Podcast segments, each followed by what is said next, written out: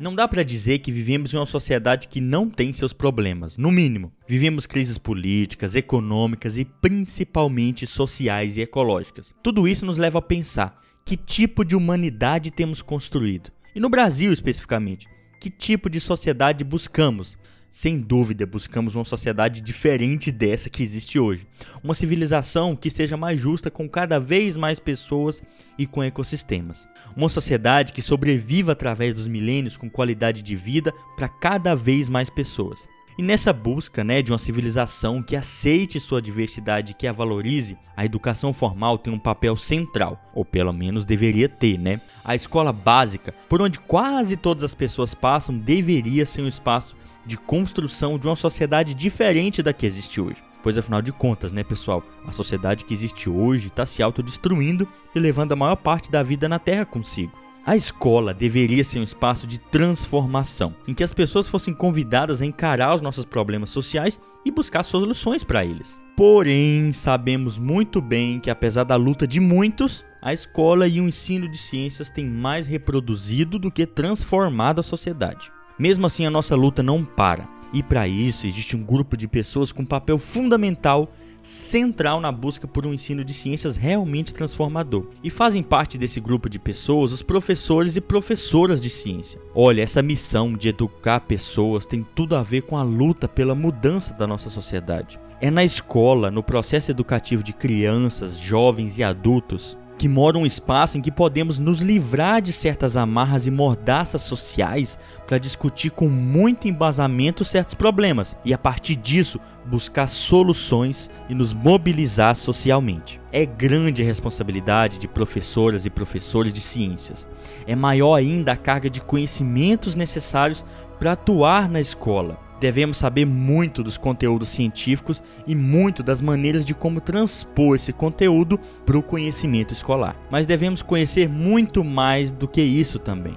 Devemos saber sobre mercado de trabalho, relações pessoais, trabalho em equipe, conhecimentos socioemocionais, legislação e, no caso do Brasil de hoje, principalmente sobre mobilização política pela classe dos professores e professoras. E eu confesso, gente, quatro ou cinco anos de formação jamais conseguiriam nos ensinar tudo isso. Por isso, professores são eternos estudantes, articulando a sua prática escolar atual com séculos de teoria e vice-versa. Se construir como uma pessoa que ensina ciências é uma tarefa árdua, mais árdua ainda num país que mente para si mesmo, dizendo que valoriza os profissionais da educação. Num país que faz uma verdadeira caça às bruxas, há professores que lutam com mais ênfase por essa transformação que a gente tanto fala. O ensino de ciências tem muito potencial para ser um espaço de investigação crítico sobre a sociedade. Afinal, o próprio conhecimento científico tem como fundamento o ceticismo organizado e bem embasado,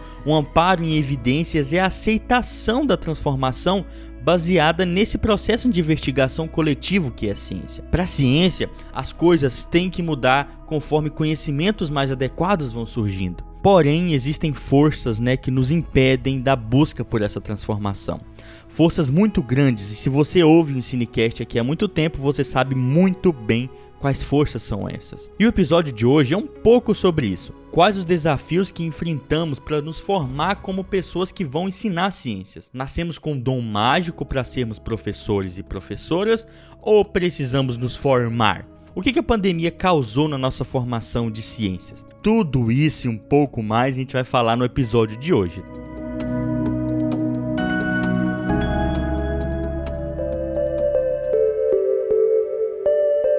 Olá, olá, primatas da internet. Olá, olá, colegas que estão aí interessados em saber um pouco mais sobre o misterioso mundo do ensino de ciências. Tá começando mais um episódio, né? Lembrando que o Ensinecast é o nosso podcast sobre ciência e educação. Se você quiser saber mais sobre o nosso trabalho, vai lá nas nossas redes sociais. E tá começando o segundo episódio aqui da temporada 2 do Ensinecast. E esse será em formato de bate-papo. Se você tá chegando por aqui agora e não sabe como a coisa funciona, a cada quinzena publicamos um episódio alternando período entre uma DHC, que são os episódios mais curtos aqui do Ensinecast, e os episódios de entrevista, que são os episódios mais longos aqui do nosso trabalho. E nessa temporada discutiremos vários assuntos que se relacionam com o porquê ensinar ciências. E aí, já parou para pensar por que e para que ensinamos ciências? Ten, nine, ignition sequence start. We are away. Five cosmos know itself.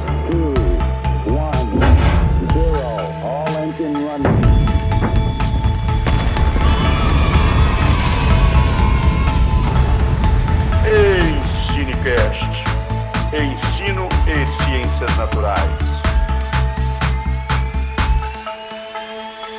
Olá, primatas da internet, bem-vindos e bem-vindas à segunda temporada aqui do EnsinoCast, o nosso podcast sobre ciência e educação. Aqui quem fala é o James, diretamente de Jataí, aqui nas bandas do Goiás, e hoje a gente está aqui com um time de peso para falar sobre os desafios, né, de ingressar aí na licenciatura, na, principalmente na licenciatura das ciências naturais, nessa segunda temporada nossa, que tem como objetivo falar do ensino de ciências, por que ensinar ciências.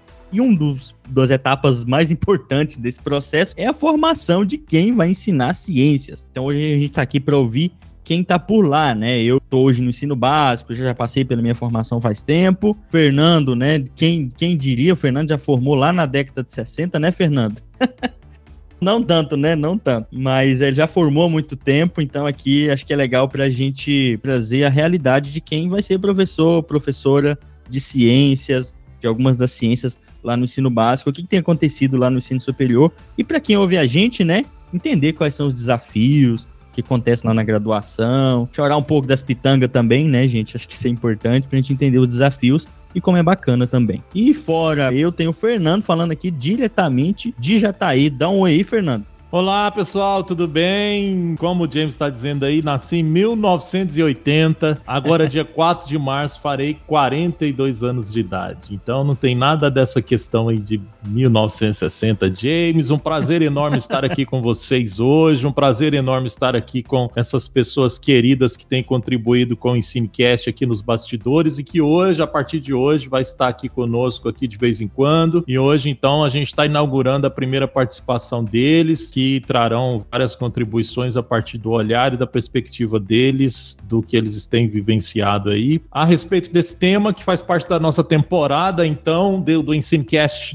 2022. Então, muito feliz por a gente estar tá iniciando essa temporada agora do Ensinecast, com várias perspectivas aí de trazer algumas novidades para vocês. É um prazer estar tá aqui, vamos que vamos. É, 2022, que é o 2020 emendado, né? Ainda tá, parece que ainda é quase 2020, só que pior. Só que mais cansativo, talvez. Não sei para você que tá ouvindo a gente. Mas 2022 aí também não tá muito fácil, né? Estamos aqui gravando um pouco antes do carnaval, então vocês sabem que os climas aí não estão muito de animosidade, tanto no mundo, quanto a Covid, quanto outros problemas, né? É 2022 começando com tudo, né? Mas tá bom, essa segunda temporada, ela é muito importante, né? Você que tá ouvindo aí já se perguntou por que, que a gente ensina ciências e qual a importância disso e como isso acontece na escola, então comece a se perguntar essa temporada para responder também essa pergunta.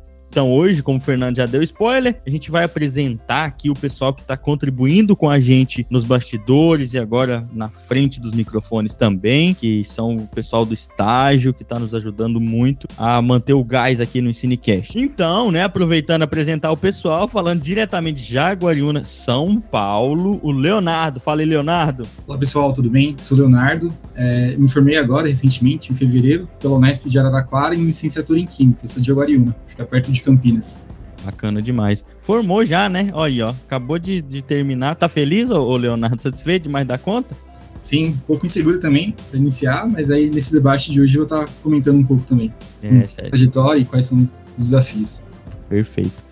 E falando diretamente, né, de Cuiabá, vocês vão perceber que tem gente aqui de toda a banda. E Cuiabá, eu não vou errar o estado não, tá? Mato Grosso. A Lindinei. Fala aí, Lindinei. Oi, gente, é, eu sou a Lindinei, Lindinei Nunes Cirqueira. Sou professora da rede básica do estado do Mato Grosso há mais de 10 anos. Me formei aqui no estado, na Universidade Federal do Mato Grosso.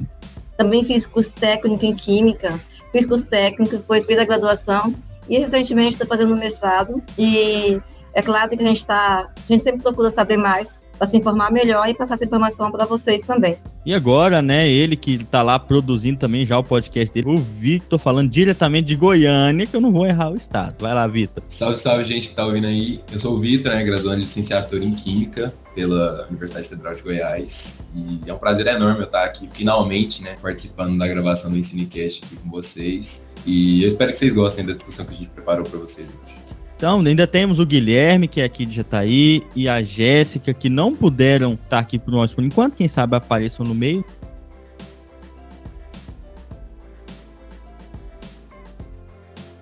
Ok, então para falar de, de, né, por que ensinar ciência, gente, é bom a gente falar das pessoas que ensinam ciências, né? Os professores e professoras que precisam passar por um processo de formação. Processo esse que não é muito tranquilo assim, tá, gente? É um processo árduo, gratificante para quem realmente escolheu o que gosta, mas que é importante, né? E eu já queria já passar a bola para vocês para vocês enumerarem, se pudessem colocar assim, qual o principal desafio que vocês enfrentaram nessa formação inicial de futuros professores de ciências, qual seria esse grande desafio?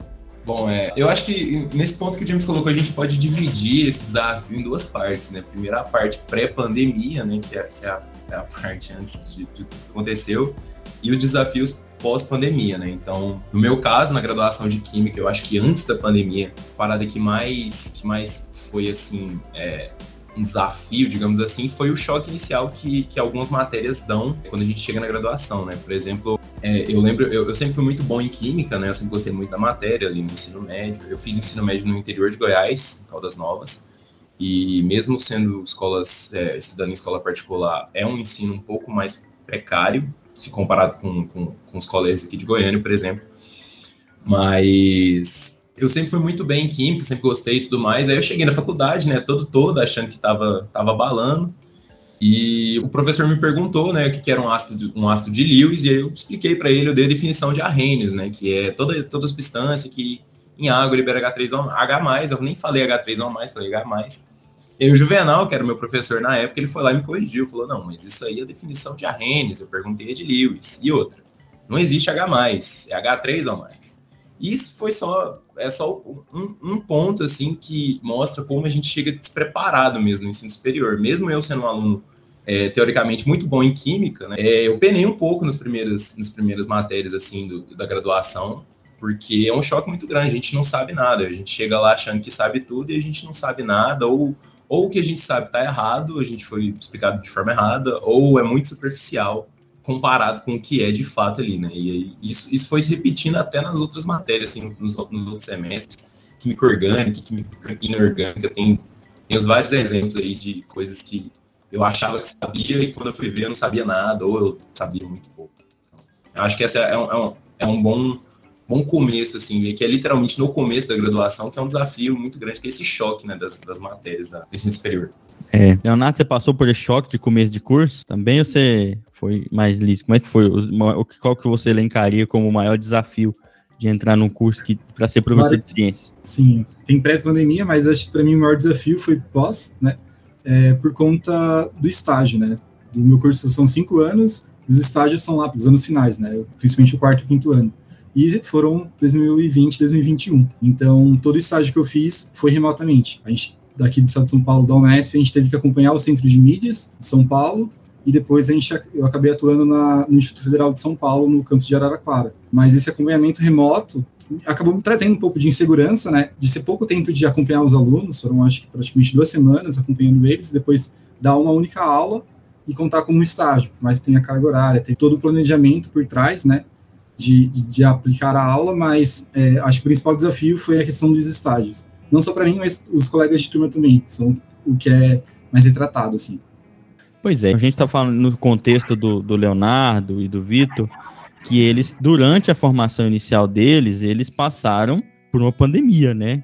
Que eu acho que isso, acho não, isso tem muito impacto na formação de qualquer curso, eu acho, sabe? Você passar por isso no ensino básico, né? Quem está lá no ensino médio, fundamental, isso para quem é professor lidar com isso também não é não foi fácil. Então acho que esse essa contexto de pandemia acho que vai ser uma pauta importante para a gente falar que vocês passaram. Já puxo para você, Lindinei, para para você falar um pouco lá da, da sua formação no, lá naqueles tempos. Naqueles tempos, gente, não sou tão velha assim, não.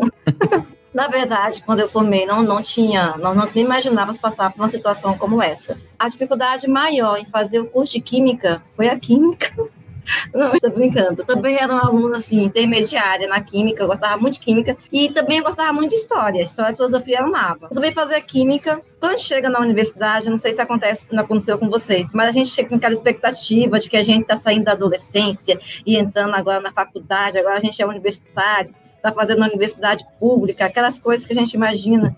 Cheguei lá na, na, na química, quando eu vi que eu tinha física 1, cálculo 1, que eu tinha química 1, Aí que eu percebi que, pelo menos para mim, foi um choque, porque eu não tinha absorvido aqueles conhecimentos necessários de interpretação matemática. Por exemplo, gente, eu não sabia muito bem interpretar uma equação do primeiro grau, uma equação do segundo grau. Você imagina eu na minha aula de limite. Eu já estava no limite na primeira aula, ainda tinha um semestre inteiro. Lembro-me como se fosse hoje, 40 alunos assistindo a aula de limite e o professor dizendo que aquela, aquela, aquela fórmula, aquela reta, nunca tocava o eixo X, chegava no limite, limite, limite, limite, limite, mas não tocava.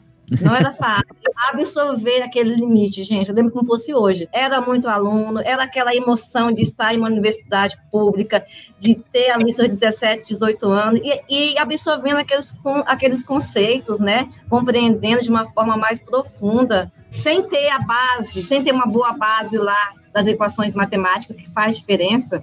Até porque eu vim de uma escola pública e não vou dizer que o professor de escola pública não é bom, não é isso, gente.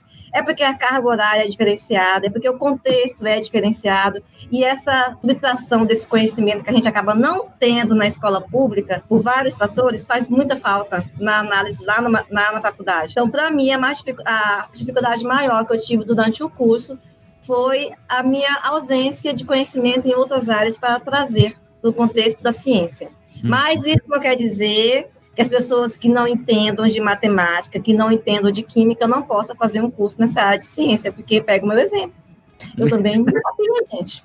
Na quarta série eu fiquei de recuperação. Na prova final, recuperação não, na verdade, prova final. E ela naquela época que se não passasse português, de matemática, reprovava. Aí eu tive que estudar, perdi metade das férias estudando para não reprovar. Então, olha, se eu cheguei aqui, todo mundo chega. É Mas eu queria só perguntar, Lindinei, eu, eu quero, eu anotei algumas coisas aqui para fazer alguns comentários da fala de vocês, mas assim, eu queria perguntar, a partir disso que você disse do cálculo, que o cálculo, por exemplo, na, na licenciatura em ciências biológicas, aqui, a qual eu tenho coordenado, a gente tem revisto a questão da necessidade, por exemplo, de uma disciplina tão extensa de cálculo, talvez uma, duas, né? Tem, tem curso que tem três, quatro disciplinas de cálculo para a licenciatura em biologia. Então, a, a, questão que eu queria perguntar a vocês, que eu imagino que a necessidade do cálculo para química deva ser muito maior do que para biologia, né? Então, eu queria, eu, como você disse dessa questão, eu queria perguntar: e o cálculo, de fato, ele faz necessário à química, ao curso de química? Boa pergunta, viu? Porque essa aí também já foi uma discussão que já acontece entre nós, professores de química pós-faculdade. É, quando eu formei na Universidade Federal do Mato Grosso, a grade era uma grade mais tradicional. Então, eu tive Física 1, Física 2, Física 3. Eu comecei com limite, passei por integral e derivada, cálculo 1, 2, 3. Depois Física-Química 1, 2, 3, 4. E depois de uns dois, três anos, mudou-se a grade, o curso voltou mais para para a licenciatura mesmo em sala de aula, os curso teórico da educação. Não posso nem dizer muito, porque eu não tive essa, essa grade, né? Minha grade é mais antiga. E a pergunta que se faz, então, você, como professor de química em sala de aula, ensinando, você, se, você acha que se faz necessária essa grade mais mais calculista, né? Eu não sei se, se a minha resposta vai agradar a todos, mas eu acho que se faz. Porque talvez, talvez eu, eu diga que eu não queria que tirasse as matérias de cálculo, eu como professor de química. Eu só queria que acrescentasse mais carga horária na parte pedagógica. Porque eu acho que entender a ciência no seu interior, no seu complexo, na sua produção mesmo, nas suas fórmulas, por que daquela forma, porque isso se faz necessário para um professor entender isso. E entender também o mundo fora aquela ciência fora do laboratório, aquela ciência na sociedade, aquela ciência para quem não entende de ciência. Eu usaria mais a pedagogia para isso, abordar assim. Mas se eu sou favorável a tirar uma, a tirar outra, não, não, não queria que tirasse nada do que eu tive, eu, professora. Hum. Eu lindo, quando eu tive aquela matéria, não queria que tirasse nada. Só queria que acrescentasse mais, porque eu acho que o mais é mais bem-vindo do que o menos. Uhum. Eu também não esperava pelo cálculo quando eu comecei a biologia, hein? Biologia tinha um cálculo lá e foi a única matéria que eu reprovei. Cálculo foi. Eu, eu fiz o curso anual, né? então eu tive um ano de cálculo. Logo no primeiro, no primeiro ano de faculdade, eu tive um ano de cálculo e foi a única disciplina que eu fiquei de recuperação. Na época que eu fazia curso, tinha recuperação, gente. A média era 7,5 e, e tinha recuperação. Foi a única disciplina no curso que eu fiquei de recuperação. É, nesse sentido, quase reprovei.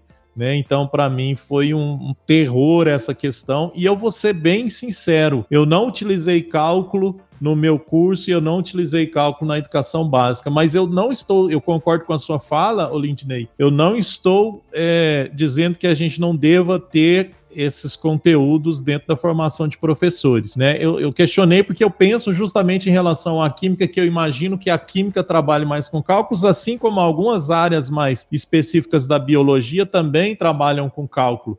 Mas aí eu tô, eu, por outro lado, eu tô dizendo por uma questão pessoal e, e, que eu vivi por experiência própria, que eu, eu não aprendi cálculo, eu não sei derivada, não sei limite, fiz todo um curso sem saber limite e derivada, eu não sei. E nunca usei limite e derivada na minha atuação profissional, entendeu? É, eu não sei limite e derivada. É uma coisa que para mim é surreal, é abstrato, é uma coisa que. E eu não tenho dificuldade com matemática, né? Mas aí é a questão: as áreas por onde eu fui caminhando não me exigiram esse conhecimento. Então, para mim, cálculo é uma coisa assim, completamente fora do meu é, é, é, cognitivo, da minha estrutura cognitiva que foi assimilada e construída para trabalhar com a biologia. E eu fui professor de biologia na educação básica durante 10 anos. E eu não acho, penso, né, particularmente, que eu não deixei de trabalhar especificamente os conteúdos da educação básica, mesmo não sabendo cálculo, com qualidade. Então, eu acho que é uma discussão interessantíssima e importante, mas mais uma vez eu quero ressaltar: eu não estou dizendo que a gente não deva ter cálculo dentro da formação de professores de biologia. Vitor, talvez você está querendo falar alguma coisa sobre isso também? Sofreu algum cálculo? Olha, é, vou falar que não, viu? Eu não sofri nada com cálculo, eu, eu sempre gostei muito de cálculo.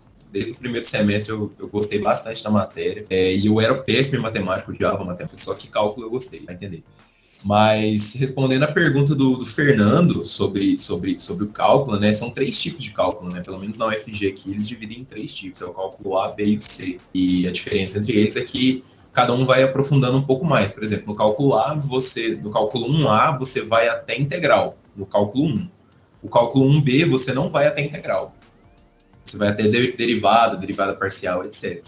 É, no cálculo C, por exemplo, você quase nem chega em derivada, por exemplo. Eu sei porque eu tenho amigos da farmácia e eles pegam cálculo 1C. Eu cheguei até a frequentar algumas aulas dele de cálculo 1C e é bem superficial. Mas é, na química, especificamente na licenciatura, eu vejo a importância de cálculo, ainda mais por causa da matéria de fisicoquímica. Para quem não sabe, lá aqui na UFG tem um, um, um danado por causa dessa matéria, né, que é fisicoquímica, que na verdade é química quântica que é basicamente física quântica aplicada aqui. E essa matéria, para licenciatura, ela dá problema há muito tempo, porque os, os, alunos não conseguem passar, simplesmente não conseguem passar, porque é uma matéria muito difícil, é uma matéria muito complicada, ela, ela, ela cobra coisas de, de cálculo que são muito avançadas, que a gente não vê na graduação, porque a graduação de Química e licenciatura, é, o cálculo nosso é o B, então ele é o cálculo meio termo ali, então a gente pega o cálculo 1B e 2B. A gente não vê, por exemplo, equação diferencial ordinária, não sei se a, a gente, se vocês sabem o que, que é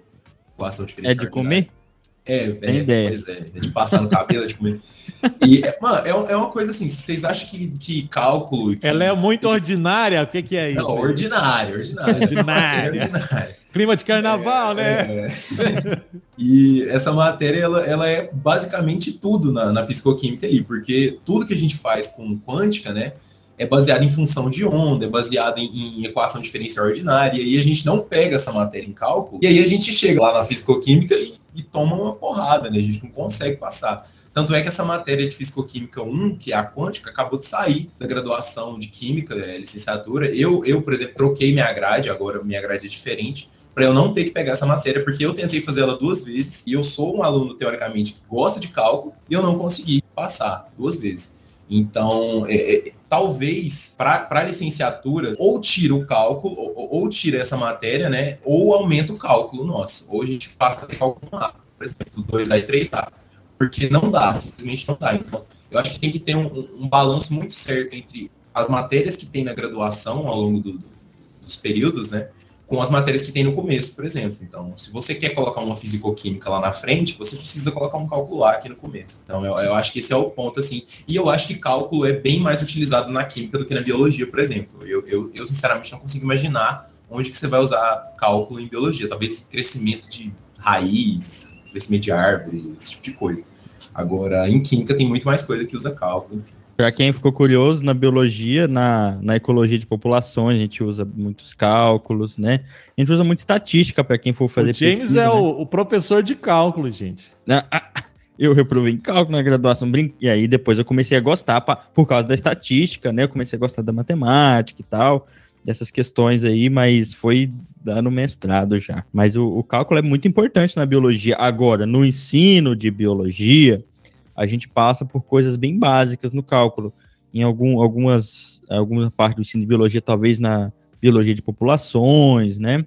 É, talvez tenha alguma, área que eu tô me esquecendo, mas tem, tá? Essas taxas de reprodução, essas coisas a gente precisa de, da Talvez na matemática. genética também, James. É, genética assim. de populações, é, também. Genética, porque na biologia de populações envolve ecologia de populações, né? Genética de populações. E aí, Leonardo, você sofreu com o cálculo também ou você foi da galera que curtiu? Então, a princípio eu ia fazer matemática na PUC, de- aqui de Campinas. Ah, não, então era de Aí boa. depois eu acabei desistindo e começando lá em Araraquara, é, em Química. É, uma coisa que o meu curso fez, que a partir da... Acho que as dificuldades são, são bastante quando a gente entra, né, com 17, 18 anos, da formação básica, principalmente de escola pública, a dificuldade em relação ao cálculo. Aí o que eles fizeram é, no primeiro semestre, eles colocaram um pré-cálculo. E, tipo, isso facilitou muito, porque aí o índice de reprovação diminuiu, tipo, drasticamente. Então, Tipo, é matemática for dummies, né? Tipo assim, matemática para iniciantes. É bom, doido essa ideia. faz todo sentido, porque primeiro quando você chega na universidade, praticamente eu desloquei, né? Eu não vim com meus pais, eu fui sozinho, morar numa cidade de 200 quilômetros de, de fora de casa. Então, além de tudo isso, novo ainda, é, e ter essa dificuldade da, da disciplina. Tipo, só prejudica e visando diminuir o índice de evasão, a universidade foi lá e começou a aplicar o pré-cálculo antes do cálculo. E eu gosto de matemática, então eu acab- eu acabei não tendo tanta dificuldade. Só no cálculo 2, aí sim, aí eu ferrou um pouco. Mas a EDO, que o Victor falou, que é equações diferenciais ordinárias, é, facilita. Na química a gente usa muito mais na físico-química mesmo. Na orgânica não usa tanto, então. Ouvintes que, assim como eu, talvez estejam completamente perdidos ne- nessa, nessa parte da química aí, mas é. Só me resumam o que que é a físico-química. Ultra. Juntou duas coisas. a física, que é chata, e a química, que a gente pensa assim, Física senso ou química, Você James? junta Você tudo. escolhe, entendeu? Física ou química. É a quimera do, do problema, entendeu? Você pega as duas piores matérias que todo mundo odeia e junta numa só. Nós estamos lascados aqui hoje, James. Três, então, da química, nós estamos em minoria, nós estamos enrolados. Cadê o Marlon? Eu quero o Marlon. É, Se tivesse enrolado. Marlon aqui.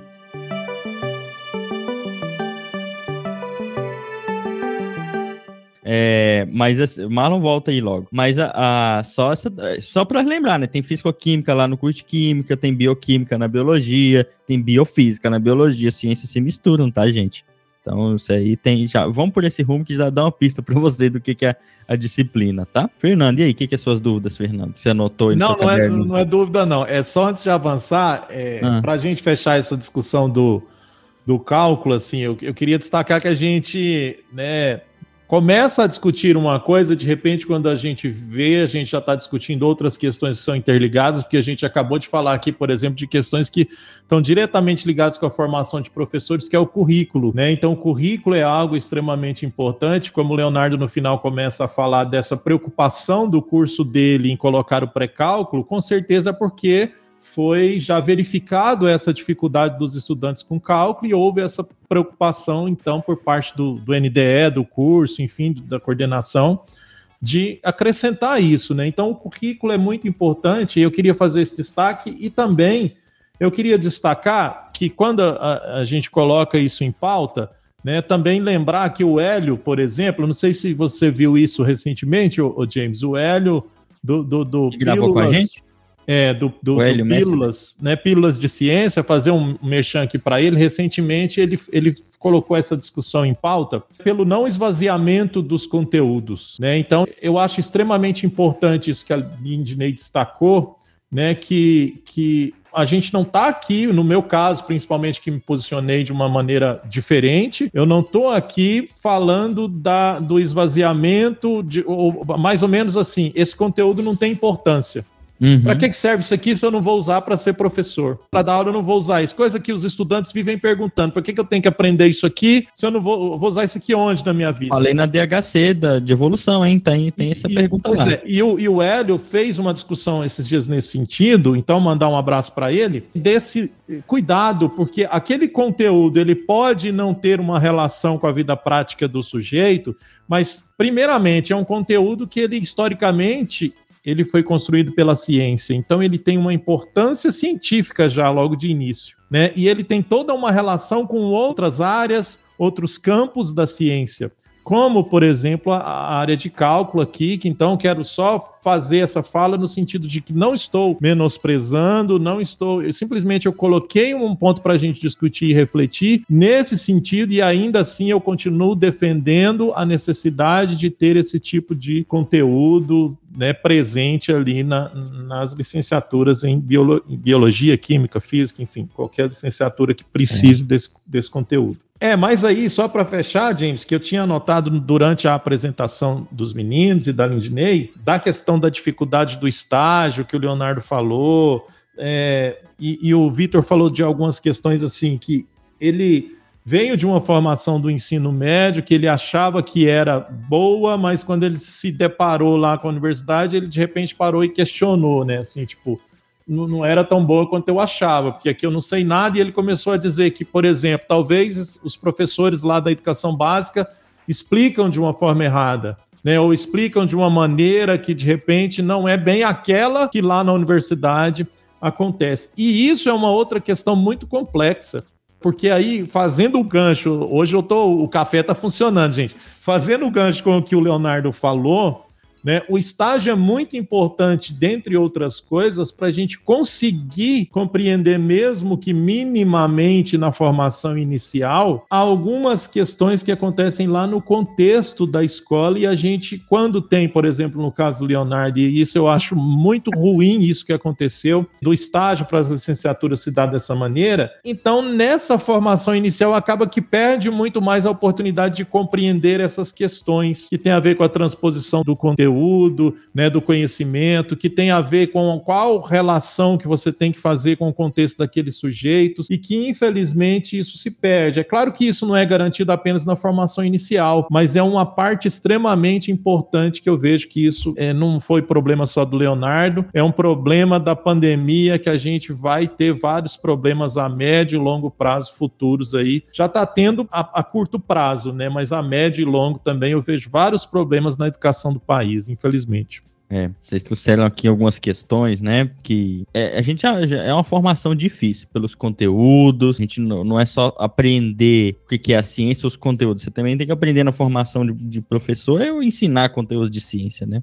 Demanda uma carga gigantesca. E envolve também outras questões, né? Tipo assim, o que, que as pessoas acham da gente ser professor? O que, que é a visão. Como é que foi a visão da família de vocês quando vocês escolheram se tornar, formar professores e professoras de ciência. Já adianto, ó, no meu caso, o pessoal aceitou, mas ficou assim, meio, sabe? Por que, que você não fez engenharia, James? E vocês sofreram com isso também? As pessoas ainda têm uma, um certo preconceito, talvez? Conta pra gente. Foi bem tranquilo, principalmente porque eu sou o único da minha família que tem entrado na universidade pública, ter feito faculdade, então eu tenho um prestígio sim de ser professor, mas também como lá também tem como fazer o bacharel, poderia ter trocado e tal, então o mercado de trabalho também é diferente, eu tenho familiares, né, minha cunhada são químicos, a família inteira trabalha na indústria, ganha muito bem, então também tem esse outro lado. Mas de momento algum é, fui meio que, ah, não faça isso, muda, pelo contrário, sempre me apoiaram e me incentivaram. Muito bacana. Interessante esse relato, né? Ver a, a diferença. O ensino superior é assim, é revelador também, né? Por outro lado, da nossa realidade. E aí, Vitor, você foi assim também no seu caso? Então, é, No meu caso, foi um pouco mais complicado, um lado da minha família, que eles não têm uma visão muito boa da, da, universidade pública, né, da Universidade Federal. É bem o clássico estereótipo de achar que faz faculdade é comunista, faz faculdade é petista e etc. Isso é uma visão muito simplista, né, de quem não está na faculdade, de, de fato. Assim. Mesmo, talvez pessoas que fizeram faculdade antes, em outras épocas, tenham uma visão também errada, porque a UFG aqui hoje, em 2022, é uma coisa, a UFG de 1990 é outra totalmente diferente. É porque o contexto político, é, histórico do, do, país mudou. Então eu tive. E, e que não era comunista do mesmo jeito em 1990, ah, que eu tava lá.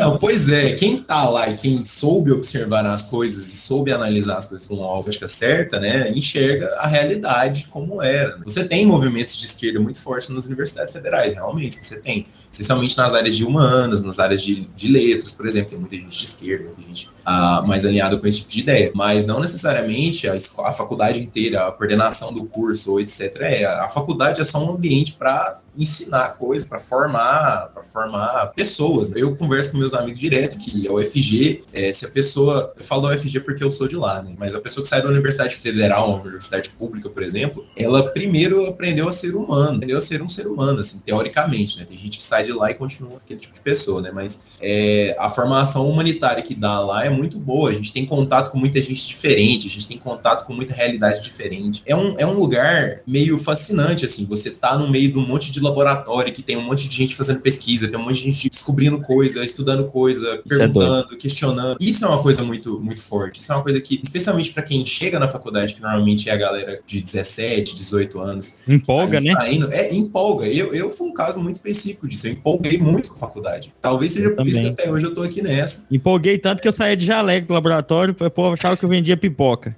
Até o povo da Nossa, medicina. gente, você era desse? Eu era desse, entrei com Nossa, eu abomino, anos, eu abomino esse tipo de gente, não, gente, que sai no assim. ônibus de jaleco, vai não, é, no restaurante. Não é legal, mas eu fiz isso. Deus o livre. Foi porque eu empolguei, eu achei legal.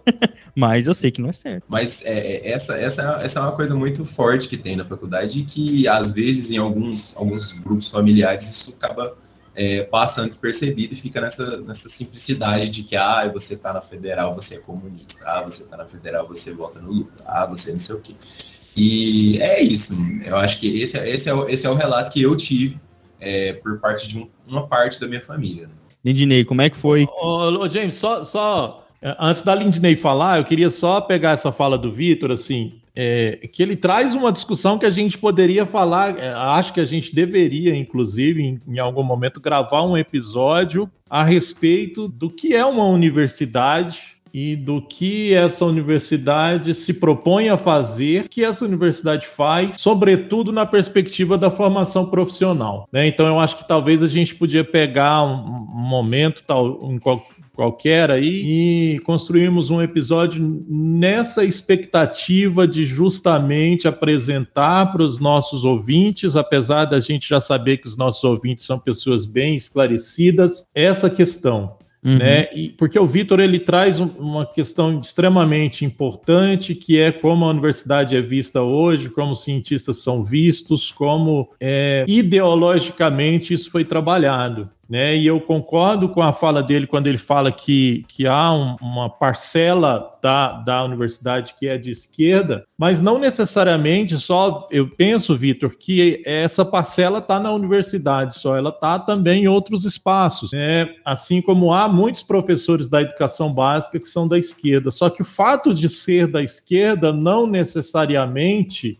nos permite relacionar essas pessoas com o comunismo, nos permite relacionar essas pessoas com determinadas questões de fake news, como muitos aí foram construindo ao longo da, do, dos tempos. E aí, nesse sentido, eu queria só ressaltar, por exemplo, eu sou um, um cara que me localizo na esquerda. No entanto, toda a formação que eu faço ela, claro, que tem um viés crítico dentro das linhas teóricas que eu particularmente me vinculo, mas jamais ela acontece no sentido de doutrinação, jamais ela acontece no sentido de viés político partidário, jamais ela acontece desconsiderando as minhas responsabilidades dentro da universidade. Claro que a gente sabe que em alguns momentos tem colegas que partem para uma outra situação, assim como acontece na escola, assim como acontece com o pessoal da direita, assim como acontece numa sociedade democrática onde as pessoas têm a, a liberdade ainda, entre aspas, de se expressar. Então, uhum. acho muito importante essa fala dele e eu queria fazer essa fala minha nesse sentido de que a gente precisa, sim, ter essa visão, essa formação, a gente precisa entender, não importa de que viés político e ideológico você se encaixe e se situe, mas a gente precisa colocar as coisas nos devidos lugares. Né? Então eu penso que talvez no futuro a gente possa pensar num episódio desse para colocar essas discussões um pouco mais detalhadas e pormenorizadas, para a gente deixar claro o que, que essa universidade tem feito e contribuído com essa sociedade.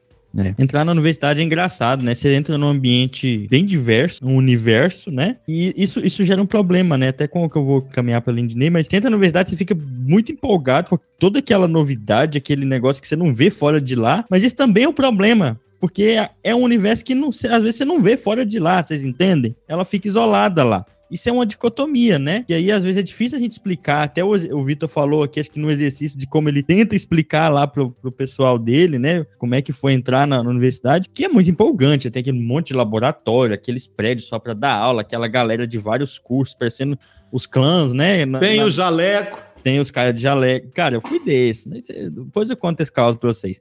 Mas eu aprendi depois, logo, falar, ó, oh, gente, quem usa jaleco o dia inteiro quase assim é quem trabalha no laboratório lá dentro, ou quem tá no açougue, ou lá, né, sei lá. Mas então eu aprendi. Mas você entra lá, você fica empolgado com essa diversidade de pessoas, de pesquisa e tudo mais, né, da ciência, desse universo de conhecimento, que ele às vezes não sai daqueles muros, né, a gente já falou disso um pouco aqui, e é contraditório, porque tem, realmente a universidade tem que ser daquele jeito, mas ao, quem é de fora às vezes sente uma uma distância, né? As pessoas não entendem o que, que, acontece lá dentro. Isso aqui a gente já falou bastante no Cinecast. É um problema bem complicado de resolver. Né? Tem culpa da universidade? Tem, mas não é só. Então vamos tomar cuidado para culpabilizar, porque a internet é cheia de simplificações perigosas.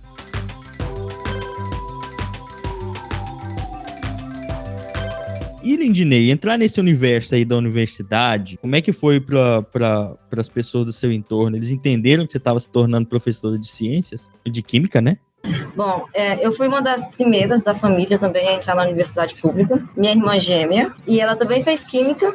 Nós dois fizemos químicas. E depois, eu acho que depois que saí da faculdade, depois que eu fui dar aula, que, que, a, que a sua mudança, sua transformação não vem assim de imediato. Por exemplo, se eu aprendi uma coisa esse ano, pense que no ano que vem eu vou ser diferente. A maturidade vai transformando aos poucos a gente. Hoje eu sempre costumo dizer para os meus alunos, se eu não fosse professora, porque eu tenho várias críticas à, à, à, nossa profissão, principalmente no quesito remuneração e no quesito valorização. Eu sempre, eu sempre falo para eles, né, assim, é, ou outras pessoas do meu redor, a educação básica não é valorizada porque, em grande parte, a sociedade também não valoriza. Porque se a sociedade valorizasse, existiria uma pressão, uma movimentação para que pelo menos pagasse um salário mais digno a professores. Tem professor que recebe salário de mil e pouco, professor, não estou dizendo qualquer pessoa, aquele que é o transformador de uma sociedade. Esses são os professores que são os cientistas, que são as pessoas que dedicam seu tempo, seu final de semana, sua vida, 20 anos em cima de uma causa, de um artigo, de uma experiência, para ter um resultado. Não importa se a resposta vai ser positiva ou negativa, tem um resultado. É isso que, que importa. Não dá para uma pessoa ser professor,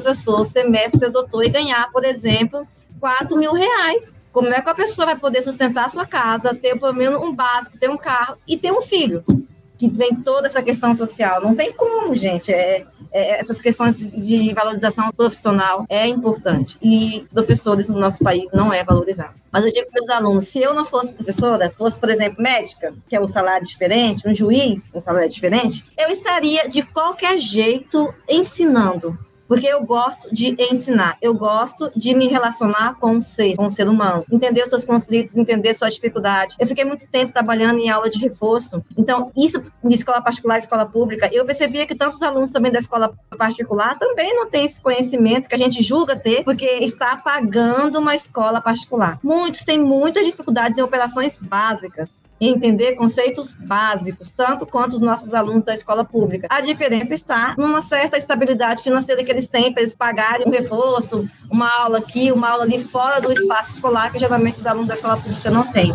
Uhum. Então, na, minha formação, eu só tenho a dizer, se eu não fosse hoje professora, eu estaria em qualquer área, mas eu estaria nessa parte de ensinar o que eu sei para alguém. Uma coisa que, que sempre pesa para quando a gente escolhe uma carreira, né, seja na universidade ou não, e que as pessoas pensam é ainda existe muito esse status das profissões no Brasil. A gente vai falar um pouco já agora do mercado de trabalho, né? Que é, é o momento que talvez o Leonardo esteja um pouco fadigado, né, Leonardo? É que você falou que vai falar um pouco, o Vitor tá no pau da beirada aí, o Guilherme que chegou agora aqui nessa gravação, vai falar um pouco, ele tá mais no começo da graduação. Mas Guilherme, aproveitando aí, se você puder ligar seu microfone, se apresenta pro pessoal, conta, fala de onde você tá falando, e que curso você está fazendo? Boa tarde a todos. É, eu sou universitário da Universidade Federal de Itaí, sou aluno em Ciências Biológicas, sou licenciando. É, eu estou na metade do meu curso e estou começando a fazer os estágios obrigatórios e aprender de fato o que é a dificuldade e o desafio de ensinar. É bastante hum. desafiador e é transformador. Eu estou nesse processo de transformação pessoal.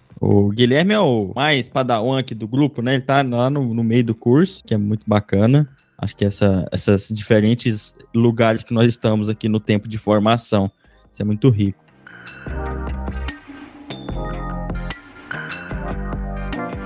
Então o Guilherme chegou agora, atrasado, mas já, já agora você conta para nós seus casos aí também. Vamos lá. Então aproveitando esse ritmo, né, que vocês estão falando aí, que a gente passa pela formação para ensinar ciência, vocês já falaram um pouco de, dos conteúdos, do ambiente da universidade, tudo mais, mas eu acho que o que é marcante para vocês, o que é marcante, principalmente para vocês agora que estão aí, terminaram por agora, ou estão na graduação, que é o caso do Guilherme, é a pandemia, né? Eu acho que quem está ouvindo a gente, muita gente passou por isso sendo professor, sendo estudante, ou de alguma maneira, a pandemia, né, marcante que está por aqui ainda. Como é que foi o curso de você? Porque eu, eu só por a título de quem está nos ouvindo, talvez fez o curso superior, todo presencial, que no nosso tempo lá a gente não nem imaginava que isso iria acontecer, que existia uma coisa dessa, né? Na nossa reunião para esse episódio aqui, uma das primeiras coisas que todo mundo aqui falou que pegou pesado na formação agora, nessa graduação de vocês, foi lidar com a pandemia, um ensino remoto, né? É, lidar com esse ambiente que vocês já deram um spoiler, né? Vocês sentem que tem alguns prejuízos. Como é que foi lidar com isso? Vamos lá, Leonardo, pode ser? Então, como foi? Porque a, o problema, eu gostava muito das aulas experimentais, não teve aula experimental. A aula experimental foi a, totalmente adaptada em relação a um vídeo, se era do YouTube, ou o professor se deslocava até o laboratório, isso no ano passado, né? Depois de tomar vacina. Deslocava até o laboratório, gravava e depois a gente passava, fazia o relatório, mas não é a mesma coisa, não é você estar tá em prática, né? Tá, tá atuando de fato. Então, foi completamente prejudicado nesse sentido. Também do curso, as, acho que podia o quê? Uns quatro laboratórios foram quatro semestres sendo dessa forma realizado. E de início, em 2020, teve uma, uma pausa, né? Assim que deu. Parou. Parou, parou tudo, a gente não sabia o que fazia. E aí depois eles até começaram a consultar se a gente queria continuar com as aulas ou não. Eles deram essa opção pra gente, mas aí a minha turma, em relação, preferiu mesmo continuar, é, começar remotamente, né? Porque tava. Todo mundo ficava se perguntando o que, que vai acontecer, quanto tempo a gente vai ficar parado ou não. Ainda bem que a gente conseguiu, a gente quis optar por ser essa aula online, né? Porque as turmas que não começaram, por exemplo, do terceiro ano lá, lá, eu lembro na época, é, eles decidiram que não, ter, que não queriam, sabiam que ia ser prejudicado por ser remotamente, decidiram não ter aula. Só que aí no ano seguinte, eles tiveram, acumulou, né, tanto a do terceiro quanto a do quarto ano, e aí ficou uma bagunça, ficou um calendário completamente mais enxugado ainda por ser online, por conta do limite, a gente tinha aula de quatro horas, aí passou por remoto por, por aula de duas, só que uma aula maçante, né, só o professor falando, geralmente era aula assíncrona. Então tem toda essa dificuldade, não ter essa interação com o professor, e também por parte dos alunos, eu também coloco, porque a gente não era de, é, tinha o hábito de ligar a câmera câmera, de falar pelo microfone, era mais pelo chat, e também o professor meio que se desgastava, falando com simplesmente com o um rostinho ali, é, sem saber se está com dúvida de fato, e só ia jogando matéria, matéria, então era mais cursinho assim nesse sentido. Então foi muito é, prejudicial assim a formação. É, gente, vamos pensar aqui, né? Quando a gente entra na graduação, mesmo quem tá na escola, quem tá, quem tá no trabalho com vários colegas, o importante, essencial, é você se socializar, né? Você tá com as pessoas, você sai ali da aula ali, você que tá no ensino superior e tomar uma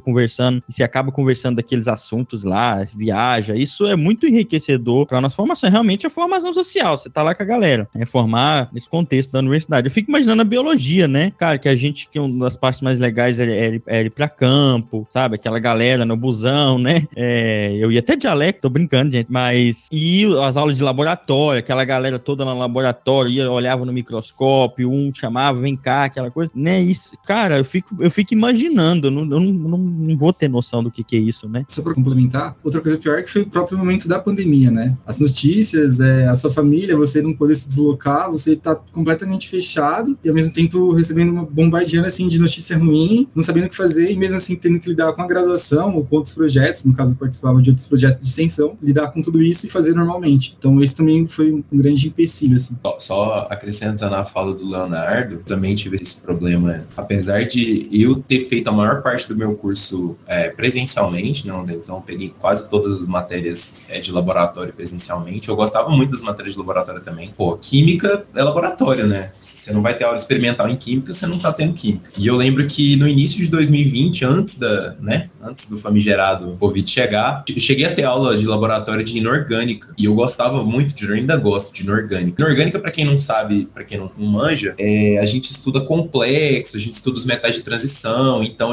a gente mexe com umas soluções muito coloridas, uns negócios muito coloridos, porque metal de transição ele é normalmente muito colorido, né? Complexo é muito colorido, umas cores muito bonitas. Então, isso no laboratório é, é magnífico, né? Você vai fazendo um negócio ali, você joga um hidróxido de sódio, um hidróxido de amônia, alguma coisa, o trem fica verde, fica roxo, fica no seu. Eu cheguei a ter o começo dessa matéria presencialmente e eu tava completamente apaixonado na matéria. Tava até pensando em mudar minha, meu TCC para falar de inorgânica, e aí veio a pandemia, e aí essa matéria passou a ser uma matéria de slide, que o professor fazia os slides, e aí, sabe, a gente já odiava a matéria de slide, a gente odiava slide no presencial. Era muito difícil ter um professor que sabia dar aula de slide, é muito difícil dar aula de slide. Você não tá ali escrevendo, e aí a gente não tá escrevendo também. A aula tende a ficar muito chata, muito maçante. E aí a gente vai pro EAD e é só slide. Entra também o ponto de que você tá a um alt tab de uma coisa muito mais interessante do que o, o professor tá falando ali. Um alt tab do YouTube. Um alt tab do YouTube, um alt tab do Twitter, sabe? Pô, tá acontecendo uhum. a guerra agora aí, eu vou ver a guerra, não vou ficar vendo o professor falando. Eu tento ao máximo prestar atenção, mas eu sinto que às vezes mesmo eu prestando atenção, eu não tô prestando atenção. Eu tô olhando é tela do computador e a minha cabeça tá em outra coisa. Tô... É uma boa pergunta, Vitor. Você colocou, qual que foi seu alt tab nessa, nesses ensino remoto da vida? Qual foi seu principal alt tab, né?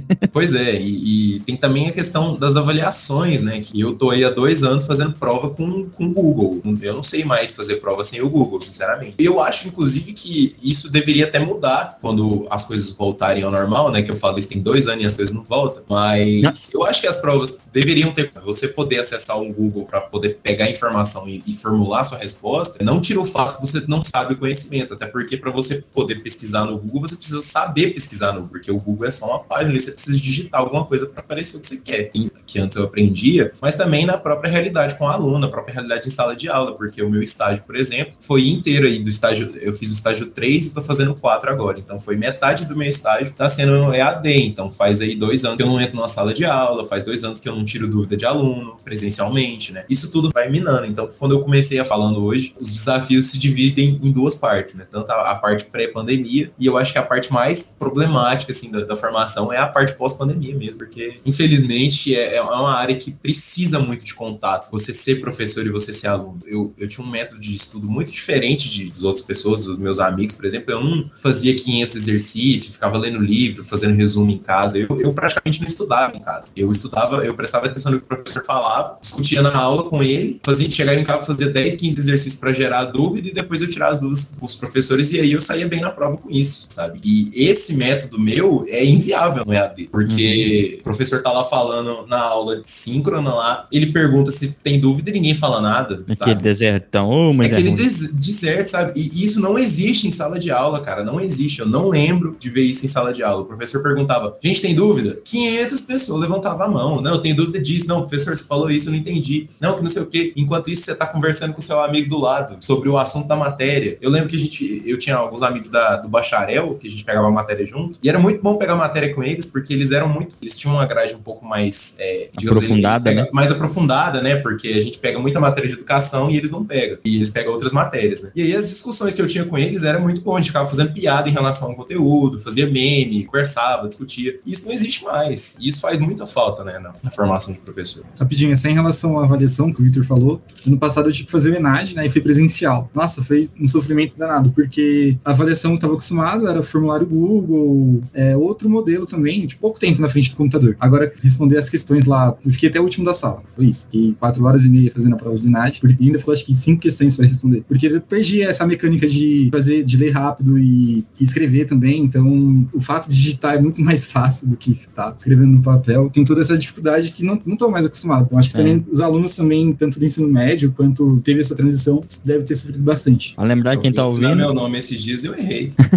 quem tá ouvindo a gente aqui, o Enad é uma prova de avaliação de cursos, tá? Serve para avaliar também. Curso é uma, é uma meta. Uma... Imagina estudar cálculo, gente, via remoto. Deus o livre. Cruz credo. É, acho que aqui tem um relato interessante. Que, Guilherme, você praticamente você começou o curso já com a pandemia, não foi, Guilherme? Conta pra gente aí como é que foi lidar com a pandemia. Eu comecei o curso em 2019 e eu fiz um ano presencial. Aí, durante as férias, a pandemia saiu e virou esse tumulto todo. Pude experimentar a diferença do presencial com o remoto. Eu tive que me readaptar, porque eu vim do ensino público e eu não tinha o costume de estudar. Eu cheguei totalmente perdido. Eu não sabia que eu tinha que procurar o Instagram da universidade, não sabia que tinha que entrar no site. Eu cheguei lá e tenho que ir para algum lugar, com o mapinha que me deram na inscrição. Fiquei totalmente perdido e foi uma época de muito conhecimento que eu obtive. E a partir disso, eu fui pensando no profissional que eu quero ser. E isso me levou muito em consideração em como eu deveria agir durante a pandemia com o ensino remoto. Eu sei que o, as matérias que eu faço é para mim adquirir conhecimento. Então, eu evito colar, eu evito é, não dar atenção porque eu vou me sair bem por conta do Google. Eu tento anotar porque eu aprendo muito escrevendo. Então, o tempo todo durante a pandemia, eu tentei manter esses hábitos. Só que eu não consegui. Nesse último semestre mesmo foi muito mutuado. Tá tudo uma correria, você não consegue se ter o mesmo desempenho, você cansa mais, você tem outros problemas como tá sempre em casa, então você tá desocupado, sabe? É muita coisa para você lidar. Quando você tá na universidade, você tá na universidade, você uhum. não tá em casa desocupado. Então são realidades, são ambientes, são é, internet, vários fatores que afetam e que afetam prejudicialmente no, no sentido geral. Então, esse, essa experiência remota tá sendo um pouco ruim para minha formação. Eu tô ouvindo o Guilherme aqui pensando, gente, eu fui professor do Guilherme e não conheço Era hora de você meter o pau, Guilherme, aproveitar a toada aí, ó. Entendeu? Eu não conheço o Guilherme fisicamente. É a primeira vez, gente, que eu tô vendo o Guilherme. Nós estamos gravando aqui, quem vai ouvir depois, o Guilherme abriu, e, e engraçado que o Guilherme aqui, ele abre a câmera. Na aula, ele não abre a câmera. Né? Eu pensava assim, o Guilherme não tem câmera, de certo.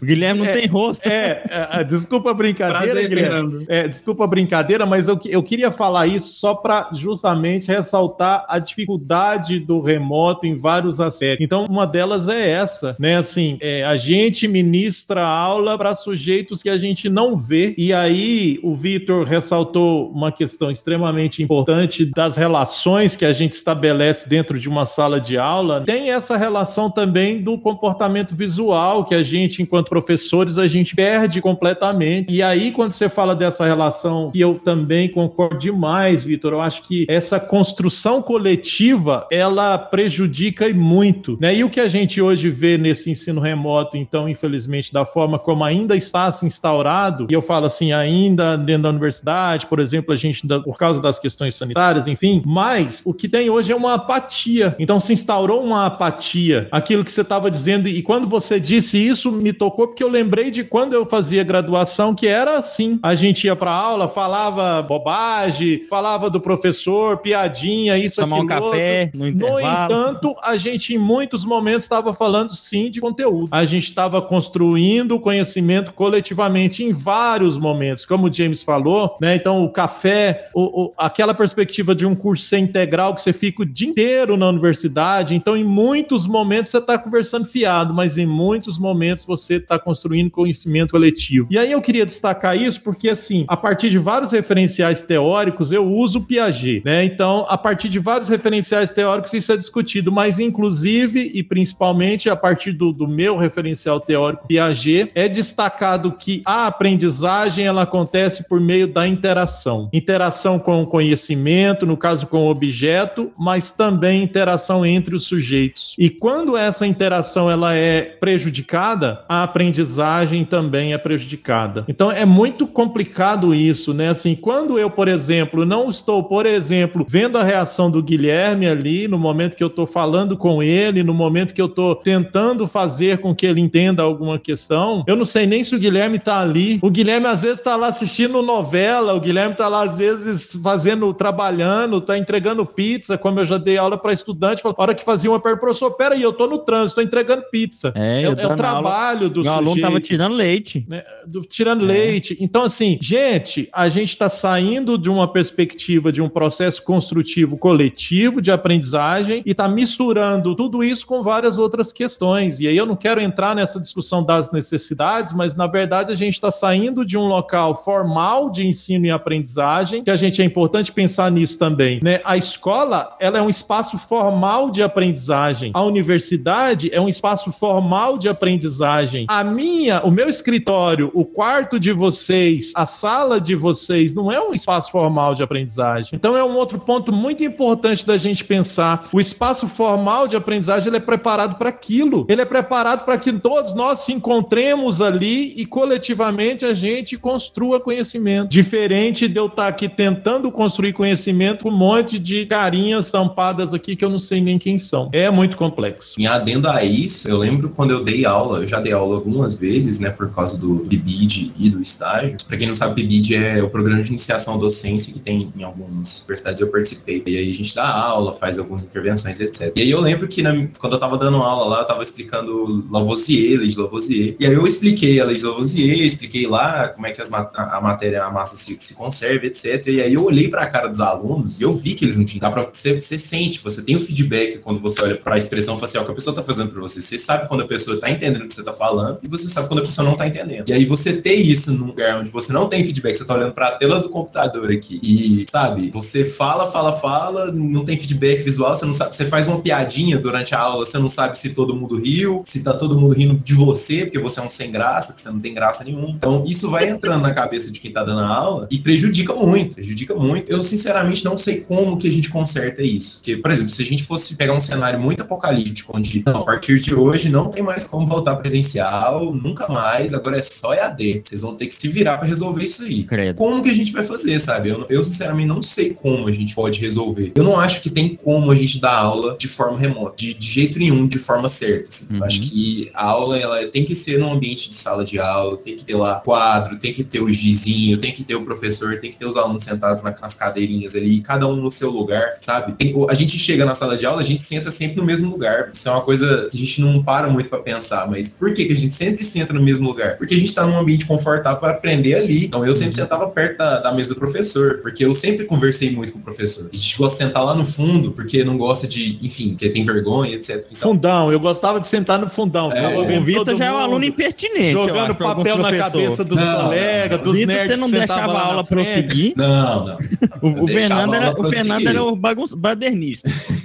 Mas eu gostava muito de perguntar as coisas pro professor. Eu gostava muito de conversar com o professor para poder desenvolver melhor o, o que eu tô aprendendo ali, etc. Mas é, esse é o ponto, sabe? Eu acho muito difícil a gente chegar nessas nuances que a gente tinha no presencial de forma remota, sabe? É muito difícil mesmo, para não dizer impossível. É, o presencial pode ser assim, como você falou, mas pode ser diferente, mas sendo presencial tá bom, né? Nos vários formatos de ensino. E eu lembro que no mestrado, eu fico pensando, né? Eu tô no doutorado agora remoto, ó, continuando a minha formação agora, como até sempre a minha forma- formação como professor de ciências, mas eu lembro que no mestrado eu era o, o como é que fala? O pastor do café. Eu saía rebanhando todo mundo dos laboratórios, pra nós tomar café lá numas árvores, embaixo de umas árvores lá e De conversar. jaleco. Não, já não eu já não usava, mano. Eu no mestrado eu era biólogo de campo aí. Eu usava aqui colete, né? Tô brincando. Mas Do perneiro o Richard? dia inteiro. Perneiro o O dia Richard, inteiro. lava É. o colete do Richard. Isso, eu ficava igual o Rich, eu dava o dia inteiro desse jeito, tô brincando. Mas é isso, é, é engraçado pensar, né? Eu, de- eu da aula remota, eu desacostumei. Quando eu escola agora, ver os alunos que eu fiz olhar assim pra cima, olhar meio confuso, eu falo, nossa, vai, faz falta, faz falta você avaliar no momento, né? Como o Fernando falou. E a gente aprende, é, a gente não aprende sozinho, não existe esse negócio de aprender sozinho. Mas você tá lá lendo um livro, uma pessoa escreveu esse livro, né, gente? É, e quanto mais interação com, com a fonte daquele conhecimento, com a pessoa, melhor. Quando você interage e ainda ensina depois esse conhecimento de alguma maneira, conversando, tentando entender, melhor ainda, né? E remotos faz falta. Ô, James, Ah. antes da gente caminhar, eu queria só fazer. Eu queria fazer uma, mas aí você falou outra coisa, agora eu vou precisar fazer duas. Duas ressalvas. É, primeiro, na fala do Vitor, que eu concordo plenamente com o que ele disse, mas eu queria só fazer uma ressalva que esse modelo que a gente trabalhou não é EAD. Que a É EAD, remoto, né? a EAD, ela tem toda uma preparação, tem tutoria, tem uma série de questões, ainda que a gente tenha ressalvas contra ela em vários aspectos, ela tem uma organização muito maior e os resultados tendem a acontecer também de uma forma melhor do que esse ensino remoto. Mas assim, eu queria só fazer essa ressalva e dizer que eu concordo com tudo que o Vitor falou, que eu também sou favorável, que a gente precisa estar junto, misturado e nessas questões. E aí, outra ressalva na sua fala, James, quando você fala que a gente não aprende sozinho, que é uma questão delicada. Porque se a gente for parar para pensar,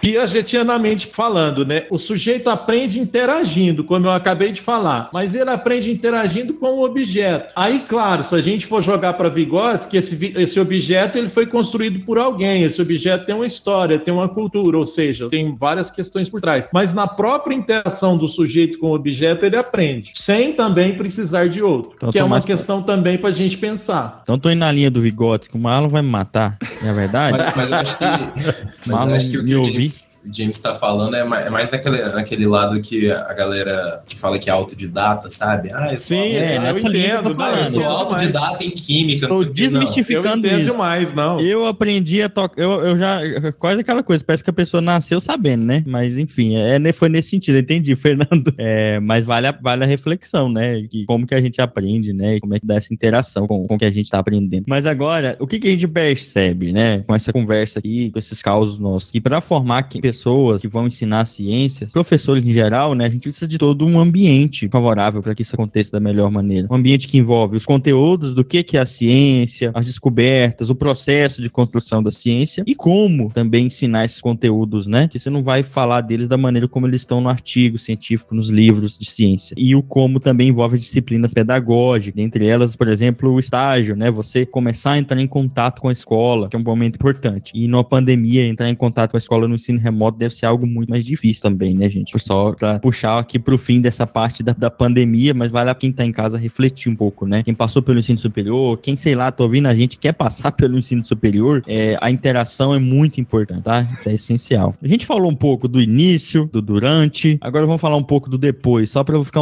angustiar um pouco aí, talvez você, Leonardo, que tá formando agora, né? Um, um dos. A gente está no curso de licenciatura, para ser professor, para ensinar ciência, se espera que a gente vá para a sala de aula. Não é obrigatório, não, tá, gente? A gente entra num curso, às vezes as escolhas mudam, normal, como foi meu caso. Terminei, peguei meu jalequinho que eu via todo dia para faculdade e fui pro mestrado em ecologia, para a área mais rádio, fazer pesquisa, né? E depois, agora voltei para educação, tanto atuando quanto pesquisando. Então, não existe uma receita, um caminho, só para deixar isso bem claro. Gente. Mas que aqui a maioria de nós entrou com 17 anos, né? Tem gente que entra mais velho, contra a cabeça, vai do jeito jeito, entendam esse negócio. Mas aí, um dos momentos mais esquisitos é quando a gente tá terminando, que você olha para trás, já dá um saudosismo e fala, cara, que essa farra foi boa, né? Que foi legal para muitos, talvez para muitos a faculdade não foi assim. Vale pra gente falar depois, tá? Porque às vezes, eu não sei se, se, se a gente não interpretem mal, mas às vezes falta assistência, tá? Pros alunos, a gente pode até comentar isso rapidinho depois. Não é tudo mil maravilhas, mas no final a gente começa a olhar para trás, às vezes olha para trás e fala, ah, foi legal isso, né? Olha para as dificuldades, foi tenso, mas a gente já começa a preocupar com o mercado de trabalho, né? Como é que tem sido para vocês? A gente, a, a, gente já vai falar eu, Fernando e a Lindney, que estamos hoje no, no, atuando, né? O Fernando no ensino superior, eu e a Lindney no ensino básico, mas como é que tem sido para vocês lidar com isso, né? O que, que eu vou fazer depois? Essa é a pergunta que talvez venha à cabeça de vocês. O que, que vocês querem fazer? Como é que tem sido essa ansiedade? Estão preparados? Vocês acham para lidar com a sala de aula? Como é que tem sido agora esse terminei e agora?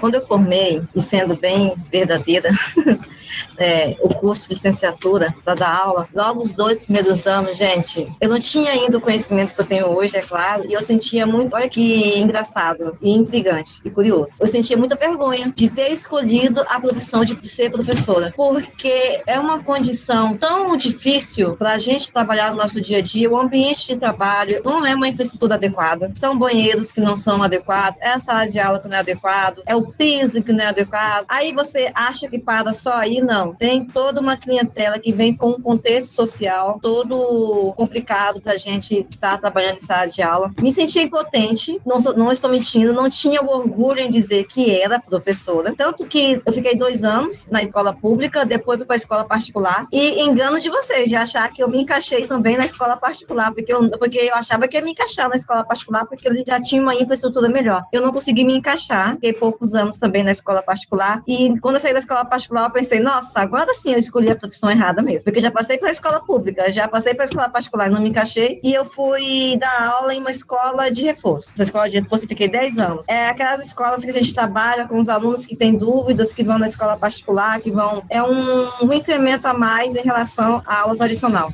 E foi ali, naquele contexto, trabalhando daquele modo, que eu me satisfiz, porque ali eu consegui perceber que eu conseguia trabalhar do jeito que eu queria, porque também o público era menor. Eu não sei quanto a vocês, mas eu, se eu disser aqui que eu tenho domínio total de uma sala de aula, que eu consigo fazer o aluno ficar é, quieto ou em silêncio o tempo todo, é mentira, porque a sala de aula é um ambiente muito diversificado. A gente dá aula para alunos de 35, já deu aula para alunos de 50. 50 alunos em uma sala de aula, não é aula. Porque o pessoal do fundo, sinceramente, parece que está em outra dimensão, menos na sua aula. E o pessoal da frente parece que está atrás do pessoal do fundo. Não, é, não é, é assim. palestra. epa, epa, epa, epa. mas eu sinto isso. Aí depois disso, depois disso que eu percebi que, que na verdade não era isso, era o modo como eu via particularmente a educação. Fui trabalhando de um jeito que eu gostava mais, fiquei 10 anos, fiz cursinho de Química e Física preparado para o Enem. Logo, logo depois, temos dois, três anos, eu fiz o concurso do Estado e eu fui dar aula na escola pública. Mas nesse momento que eu retorno para a escola pública, eu retorno com uma outra visão e percebo todo um contexto social da educação pública no Brasil. Então, nesse momento, assim, pós-academia, que eu fui para a sala de aula, me deparei com essa situação que me causou esse sentimento de não estar preparada, de não gostar, de não gostar mesmo de dar aula, mas é que eu não gostava, é que as condições não eram favoráveis. E não acham vocês, eu, eu não saí da faculdade sabendo tudo. Ah, por exemplo, é, sala de aula, vou dar, primeiro ano, vou dar aula de modelos atômicos, que é a evolução do conceito da constituição da matéria. Aquelas coisas que a gente fala de prótons, nêutrons e elétrons. Como que, que os cientistas foram colaborando para construir o que nós temos hoje de conceitos de matéria. E ninguém sabe. A gente vai se preparando no caminho e a gente acha que vai sair sabendo essas coisas para dar aula no ensino médio, não sabe, já é a primeira frustração. Depois você chega na sala de aula, você não consegue às vezes, porque cada professor é único, né? Cada um tem um jeito. Eles uns interagem mais, outros interagem menos, e isso não impacta na metodologia dele, na pedagogia dele. E eu sou uma professora que eu não interajo assim, fazendo piadinha, gracinha, não, não é meu meu perfil. E eu sentia muita dificuldade em ter esse esse controle em sala de aula. Pelo menos para mim foi, foi o que mais me impactou no início. Mas hoje eu já vejo um outro modo, já vejo um contexto maior que eu não via antes. Quando eu terminei também, eu fiquei assim, eu preferia que me chamassem de biólogo do que de professor. Isso quer dizer muita coisa, tá, gente? É, quer dizer muita coisa. Eu não vou entrar em detalhes, mas e, e não, isso também não é certo. Deveria mudar no Brasil. Queria só também ressaltar isso que eu já falei aqui no Ensinecast, eu falo nas disciplinas de formação de professores que eu oferto. Várias vezes eu falo isso, assim, que eu, quando eu ia preencher uma ficha, eu falava que eu era biólogo. Eu não falava professor, assim, quando eu me formei, né? E, e aí, quando a Lindney fala essa questão, eu fiquei pensando nessas questões e pensando justamente na relação de se constituir enquanto professor que está totalmente ligado com a identidade profissional, né? Então, quando a gente começa lá na formação inicial falar da identidade profissional e a gente fala que essa identidade profissional ela vai sendo construída ao longo de toda a carreira, eu fico pensando nessas questões, assim, porque a Lidney nos descreve muito bem todo o contexto que ela vivenciou e que não foi muito diferente do meu, Lindney, mas que ela foi se reconhecendo enquanto professora nos espaços onde ela foi se envolvendo e se fazendo, né, se construindo. E em alguns momentos também ela via que não era o, o lugar onde ela gostaria de estar ou que ela se identificasse, que é um processo de construção. E eu sempre falo isso para concluir minha fala. Eu sempre falo isso que Tardif, por exemplo, fala dessa questão de que alguns profissionais não se desvinculam da sua profissão, né? Alguns sujeitos, melhor dizendo. Então, por exemplo, nós professores, quando entramos para a sala de aula, a gente não deixa de ser nós enquanto sujeitos.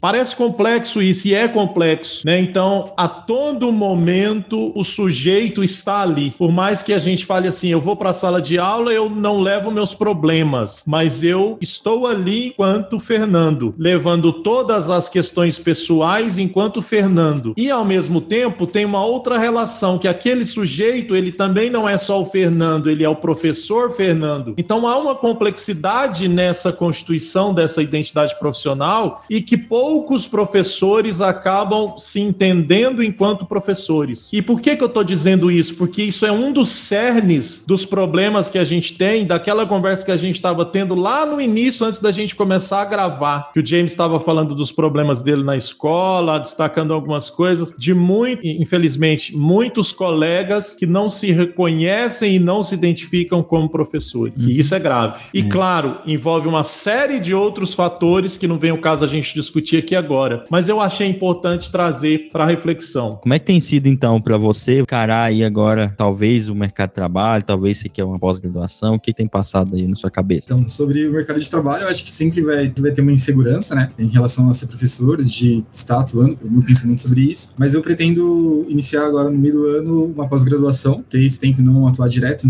na sala de aula, principalmente por conta do, da experiência que eu tive no estágio, ter um bom planejamento facilita muito, e aí eu acabei tendo uma boa experiência no estágio por conta de um bom planejamento, só que mandou muito tempo. E eu sei que na escola não vai ter todo esse tempo de elaborar, no caso elaborei uma unidade da acho que estratégica, né, que a gente chama de UDM, que é um modelo de planejamento, mas no, eu sei que não vai ter todo esse tempo, então acaba tendo um pouco de insegurança. Mas a princípio eu pretendo pós-graduação e estar me formando cada vez mais. Mas assim, ô Leonardo, só complementando, tudo, por mais que você tenha vivido um pouco da realidade escolar, como é que foi pensar, ouvir o que você ouvia antes da, da gravação, a gente estava falando do que a gente tem passado em sala de aula na escola, no ensino básico, ouvir essas coisas, não dava um frio, um frio na barriga, alguma coisa que você pensava sobre depois cair na sala de aula? Sim, é, é desmotivador. Principalmente um termo que eu não, não sei, é, é, usual, mas eu não gosto. Meus amigos também, conversando assim com minhas amigas, é, em relação ao, ao termo chão de sala de aula. Eu, eu, acho um termo muito pejorativo. Parece que a próprio professor não se valoriza, pelo meu ver. Então eu acabo meio que passo pelo ouvido e vai pelo outro, assim, para não ficar preso nisso. Porque uhum. aí também com, com essa mentalidade de, ah, o piso salarial é baixo, a dificuldade em sala de aula, isso eu já vivia antes de entrar no curso de licenciatura. Já, eu já sabia disso tudo. Então, tá uhum. reforçando cada vez mais, eu acho que só prejudica uhum. em relação a, ao andamento de como vai ser, como eu vou me portar em sala de aula, tendo todo esse pensamento prévio. Não, para acrescentar, né, sobre essa, essa desvalorização que a gente tem, é, eu, por exemplo, não, não queria fazer licenciatura quando eu entrei para faculdade. Eu entrei, eu passei em licenciatura e eu tava planejando mudar para engenharia química desde o terceiro, do segundo ano. Eu falava que eu queria fazer engenharia química, etc. Tanto é que eu fui para o espaço de profissões da UFO, lá em Uberlândia, e aí eu fui no estande da licenciatura, que era a galera da química lá, e eu fui no estande da, da engenharia química. E lá no estande da licenciatura eles montaram alguns experimentos e tal, aí eles juntavam os alunos, experimento, e pediam para os alunos, ah, você sabe explicar isso aqui, você sabe o que está acontecendo? E aí eu ia lá e explicava, né, tudo que estava acontecendo, não sei o que, tal, tal, tal, tal. E aí no final do negócio, assim, eu cheguei para um dos estudantes que estavam lá, era estudante mestrado da UF, por exemplo, perguntei, não, eu falei, ah, eu quero fazer engenharia química e tal, aí ele falou, mas você tem mais cara de licenciatura, sabe? Você não gosta de dar aula, de explicar e não sei o quê. Eu, não, sempre gostei, mas eu queria fazer engenharia, sabe? Aí, sabe, esse negócio, tipo, eu não quero ser professor. Eu voltei, eu voltei da viagem. É, eu voltei da viagem grilado com o povo da U, falando, não, esse povo aí não sabe nada do que eu quero, não. Falou que eu queria fazer licenciatura, não sei o quê. Tá aqui eu hoje pagando com a língua, né? Mas para mostrar justamente como eu mudei muito esse pensamento durante a graduação por causa das matérias de educação que eu peguei com os professores que eu peguei, né? Eu tive aula com o Marlon, com a Com a Ana, com o Cláudio, com a Niwara, que são os, os professores ali do NUPE, que o James deve conhecer, o Fernando também. E eles são professores assim, eles foram muito importantes para essa mudança de concepção que eu tenho sobre a, a profissão de professor, porque todas as aulas de educação eles tentam sempre bater nessa tecla da importância, como o ensino de que é, é uma área mais mais, assim, meio underground, meio durante lá, lá, no IQ mesmo, assim, a gente é meio, assim, a gente tem um prédio separado, a gente não fica lá junto com o IQ, então, é toda essa questão da desvalorização mesmo da, da profissão de professor, que é muito errado, sabe? Porque, pô, se tem químico, se tem, se tem médico, se tem farmacêutico, é porque por trás tinha um professor de química ali, sabe? É uma profissão, não, eu tô falando de professor de química porque eu faço química, né? Mas assim, todas as outras áreas de professores mesmo, não devia ser assim, sabe? É uma profissão muito importante para ser é, jogada por escanteio da sociedade como é, sabe? Você chega num lugar fala, as pessoas tinham que ter orgulho de falar que é professor, do mesmo jeito que o juiz tem orgulho de falar que é juiz, o médico tem orgulho de falar que é médico, sabe? E isso é uma coisa que eu sempre trabalhei muito no meu caso. Então, é, eu sempre tento olhar com bons olhos para a profissão de professores, sabe? Eu acho que é uma profissão muito nobre. Com relação ao mercado de trabalho, né? Eu sei que esse problema vai vir aí para eu resolver daqui a um tempo, provavelmente no final do ano eu já devo formar, se Deus quiser, mas eu pretendo continuar na pesquisa, sabe? Eu quero, eu quero muito fazer pesquisa em científica, eu acho que é uma área que é muito importante e que tem crescido bastante, é, não só aqui no Brasil, mas até fora do Brasil, assim, é uma área que tem muita gente que está empenhando muito em, em, em, trazer a ciência para a sociedade, né, que é isso que a divulgação científica pelo menos tenta fazer. Então, eu quero também ir para a sala de aula, mas eu não quero deixar de lado essa área da pesquisa, sabe? Eu acho que a divulgação científica, assim, foi uma segunda paixão que eu achei, assim, do lado, junto ali com, com o ensino. Bom, meu relato não é muito diferente do de vocês, mas eu entrei na licenciatura sem saber o que era licenciatura. É, foi o que deu para passar e eu entrei e estava encarando a nova oportunidade que tinha surgido. E depois que a gente vai tendo contato, vai aprendendo, que eu percebi que eu estava lá para, para aprender a licenciar e tudo mais. E no meio desse processo todo, é, eu estou, eu me sinto no, no centro de do aprender a ter orgulho de ser professor antes de ser professor. Tá caminhando para um lugar onde as pessoas falam que é uma profissão que não é valorizada, que talvez eu não tenha boas condições de trabalho, que é muito desafiador. Eu tento é, encarar essa imagem de ser professor, da dificuldade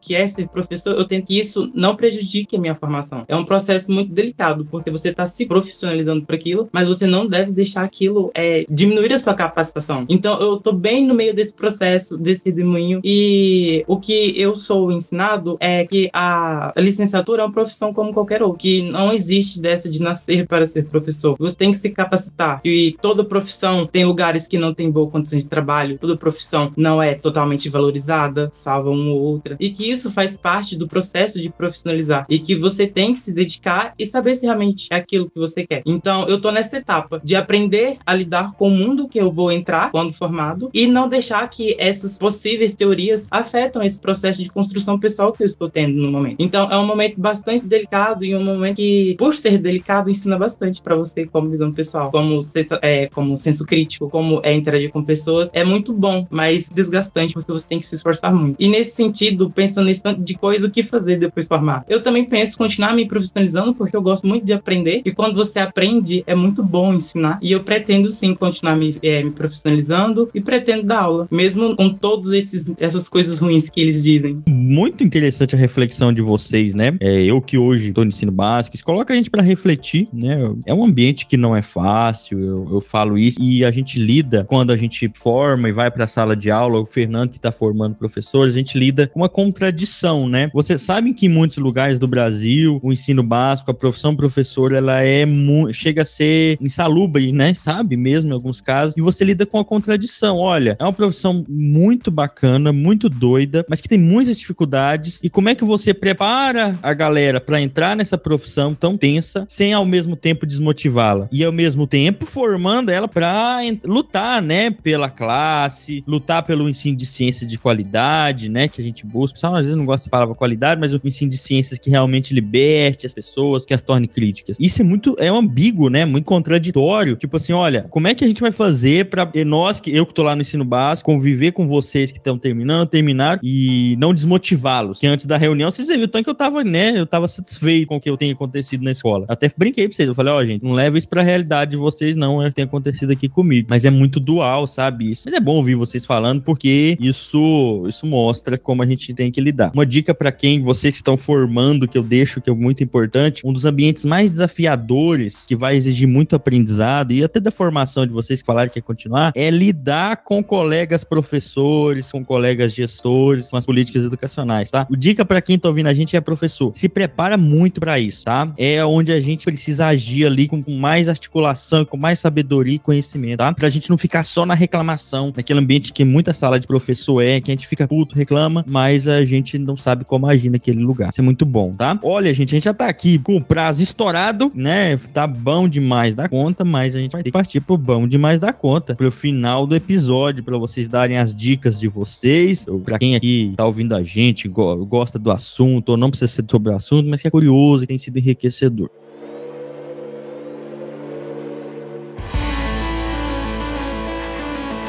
Eu vou começar e já passo para vocês, como às vezes eu faço. É, eu vou deixar para quem quer se posicionar, para entender a importância de educar mesmo, do que, que é educação. Eu vou deixar aquele um livrinho da coleção Primeiros Passos, que eu já falei aqui, sobre o que é educação. Dita lá, coleção Primeiros Passos, o que é educação no Google, você vai saber. É um primeiro norte de o que, que é educação, para a gente situar o que, que é o professor que a gente busca, que a gente tem que ser, que a gente está formando. Né? O professor que a gente está formando depende muito de que sociedade a gente quer, e não a sociedade, acho que a sociedade que a gente quer, pelo menos quem tá aqui, né? Às vezes quem nos ouve, não, a sociedade como ela tá agora, ela tá cheia de, de distorções aí que a gente quer corrigir, a gente quer transformar. Então a gente tem que entender muito bem que sociedade é essa, que educação a gente quer, para que a gente descubra como a gente vai agir lá na nossa prática pedagógica e no que a gente vai estudar também. O que é educação lá da coleção Primeiros Passos. Tem um monte de livro dessa coleção. Conheço alguns outros, mas esse o que é educação é bom, muito bom para nortear. Logo de cara já vai te dar uma mexer na sua cabeça sobre o que é educação. Vamos lá, Fernando, você? Eu vou passar minha vez hoje, James. Eu tô numa correria tão louca do trabalho que eu não tô tendo tempo de ler, de, de fazer nada de bom demais da conta quase. Só destramelar a cerveja, né, mais tarde. Meu bom demais da conta é pensar que pelo menos vai ter um feriado aí de carnaval agora. Mas se não, se, que, vou emendar essa bom demais da conta, vai ter descansem, mas gente, carnaval aquela loucura. Com moderação. Aglomerar, né? é, pelo é. amor de Deus, estamos na pandemia ainda. É falar isso, né, mas a gente sabe. Mas tá bom, se cuidem, cuidem dos próximos aí. Vai lá, Vitor, então. Ô, James, é, meu bom demais da conta eu vou fazer jabá aqui, é, meu podcast.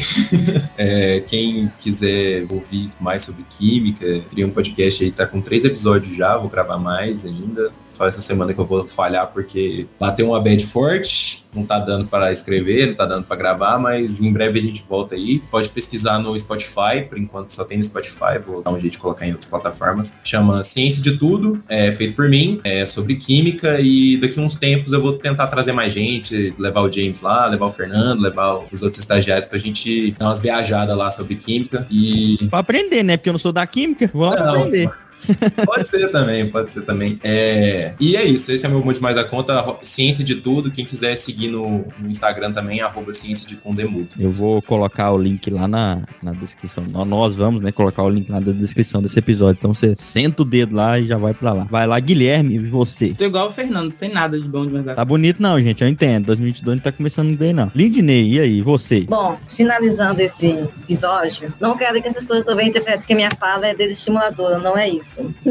é porque, como o James falou, gente, ser professor é uma luta. A gente acha que se restringe ao, objeto de conhecimento, não é? Então, se eu pudesse dar uma dica para quem está pensando em ser professor, se prepare, porque é, não é assim pessimismo, é realidade. Porque a própria profissão já exige isso. Você vai ter que se transformar todos os dias. E ser professor é isso. Eu sempre diria que, além do objeto de conhecimento, formação acadêmica que você teve, leiam as instruções normativas, leiam as leis que direcionam e que determinam a, su- a nossa área de atuação, os nossos direitos, os nossos deveres. E dizer a todos que estão nos ouvindo que podem ter certeza que a gente, professor de escola pública, é, eu falo escola pública pelo conceito mesmo que a gente tem. Nós fazemos os melhor, o melhor que nós podemos fazer com o que nós temos. E acredito que mesmo nessas condições adversas, o trabalho é ainda é de um nível com o que nós temos muito bom. Não vou dizer que é excelente, mas nós podemos fazer, nós fazemos muito com o pouco que nós temos com essa garotada aí no ensino médio. É isso. Isso. Quando a gente fala desses desafios da docência, de se tornar professor ou professora, é, eu vou muito no sentido não de falar, não, não, não faz isso, faz